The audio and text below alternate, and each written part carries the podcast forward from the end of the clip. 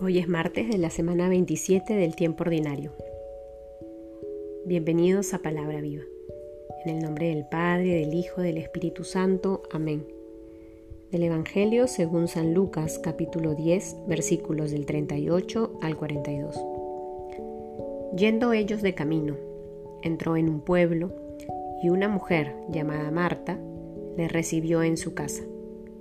Tenía ella una hermana llamada María que sentada a los pies del Señor escuchaba su palabra. Mientras Marta estaba atareada en muchos quehaceres, al fin se paró y dijo, Señor, ¿no te importa que mi hermana me deje sola en el trabajo?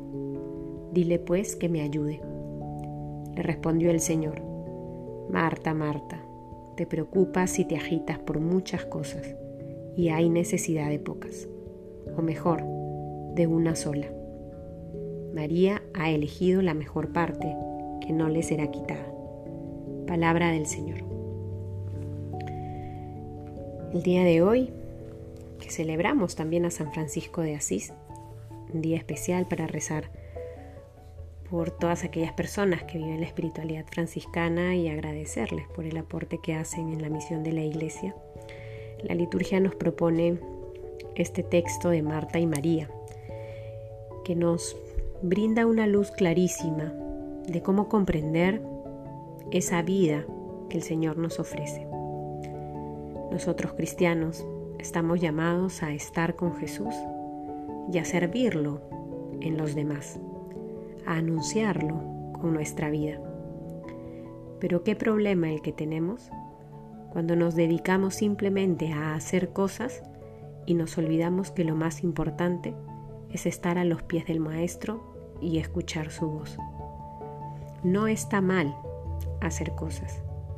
No está mal asumir responsabilidades que nos permitan anunciar a Jesús.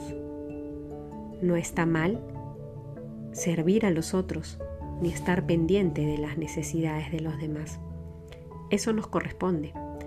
El problema es cuando ese servicio, entre comillas, cuando ese hacer por los demás está totalmente desligado de nuestra vida interior. Es en el encuentro con Jesús donde se puede llenar de sentido nuestra acción, nuestro servicio, nuestro hacer por los otros. Que el día de hoy podamos acoger por el testimonio de Marta y María, quienes fueron santas, la enseñanza que el Señor hoy nos permite atesorar en el corazón. Que podamos estar a los pies del Maestro y que podamos servir con alegría y prontitud a quien lo necesite. Que San Francisco de Asís interceda por nosotros. En el nombre del Padre, del Hijo, del Espíritu Santo. Amén.